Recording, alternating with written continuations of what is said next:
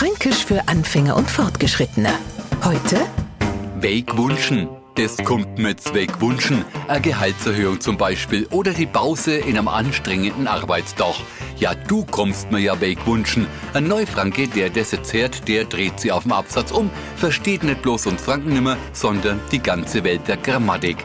Dabei wollten wir doch bloß sagen, dass er uns grad recht kommt oder halt wegwunschen. Fränkisch für Anfänger und Fortgeschrittene.